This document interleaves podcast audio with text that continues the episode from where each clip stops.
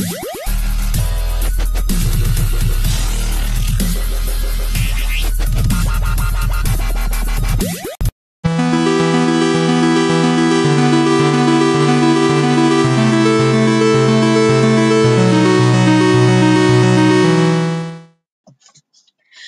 y bienvenidos a este nuevo podcast. Hoy presentaremos Cuentacuentos, el tema que trataremos hoy será un misterio, será algo nunca antes escuchado, será algo que nos dejará con los ojos abiertos y la boca cuadrada. Así que recomendamos no escuches esto solo y menos en la noche. ¿Preparados? ¡Comencemos!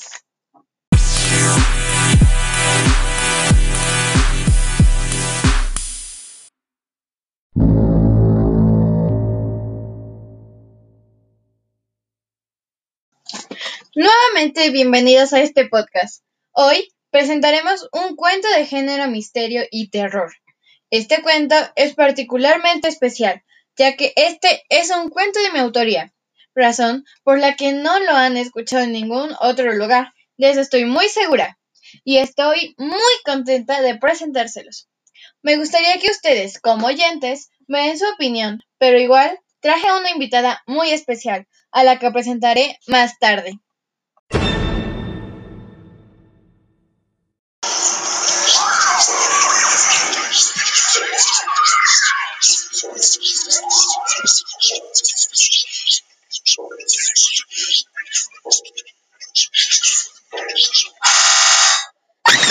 La mancha negra.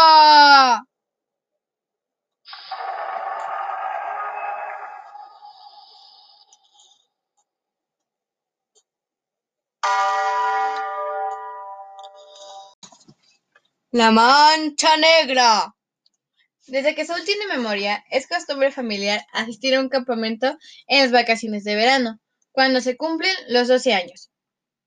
Él es muy aficionado a los videojuegos y no le llama para nada la atención ir a un campamento.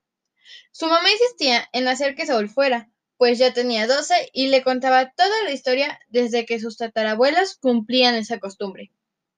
Entonces, Saúl, ¿vas a ir o no? Preguntó su mamá con tono de desesperación.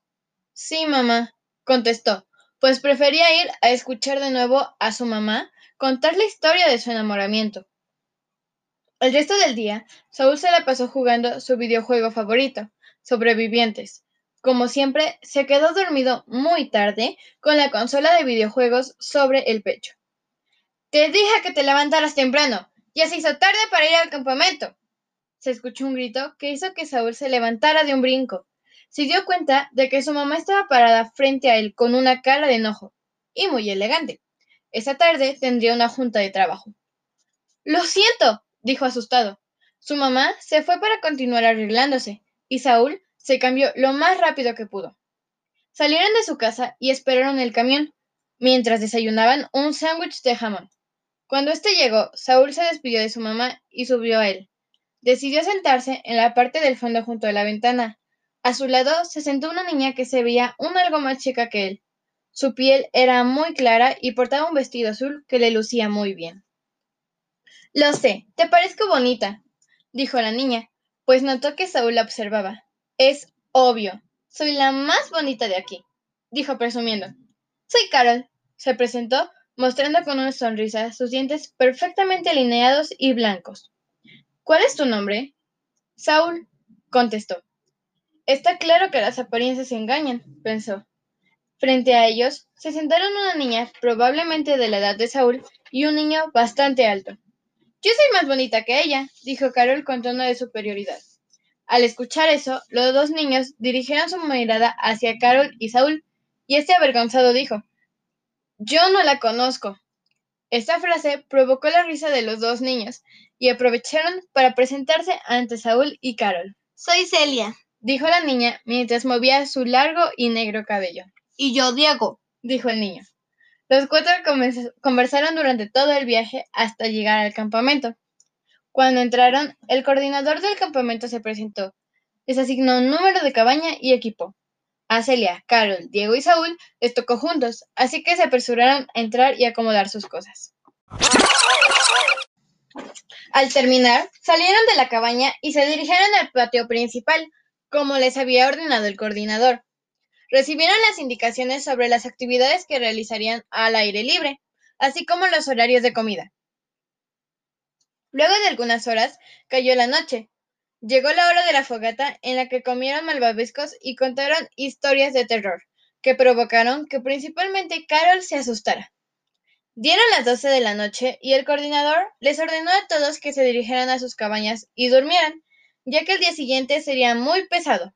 Celia, Carol, Diego y Saúl llegaron a su cabaña, se prepararon para dormir, se despidieron y cayeron profundamente dormidos, hasta que un llanto de niña los despertó y asustó. Celia propuso salir a investigar.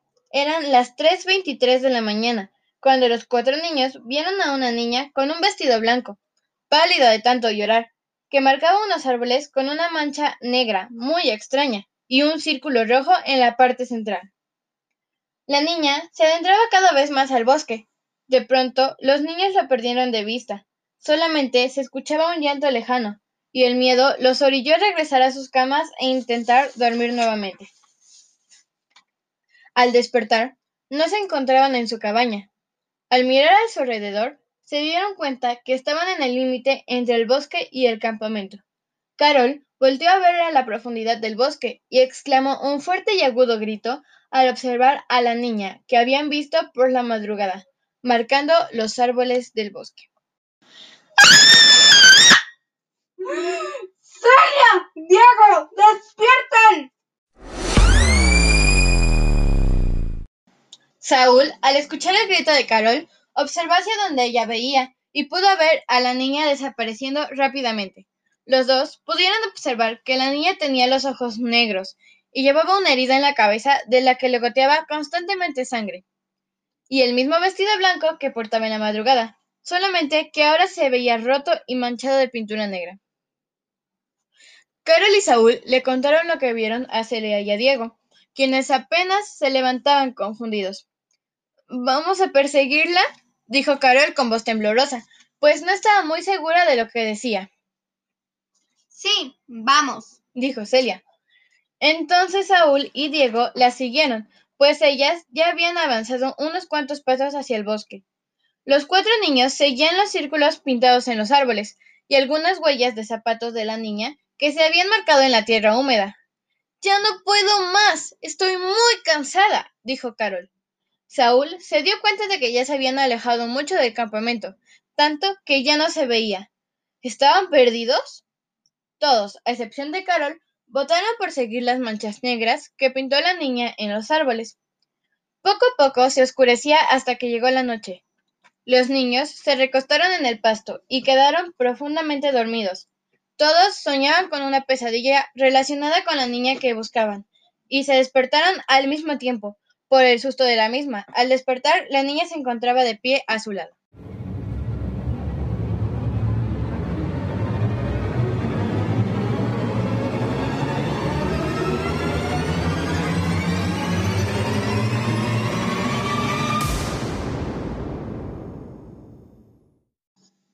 ¡Nunca saldrán de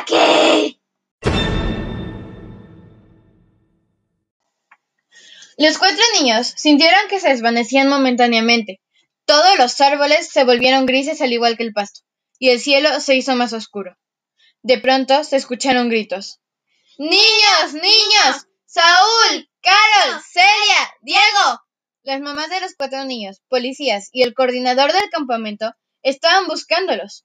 Los niños corrieron a abrazar a sus mamás, pero al intentarlo atravesaron sus cuerpos, y ellas no parecían escucharlos ni verlos. Solo seguían buscándolos y gritando preocupadas sus nombres, hasta que encontraron los cuatro cuerpos tendidos en el piso. Fin. Fin.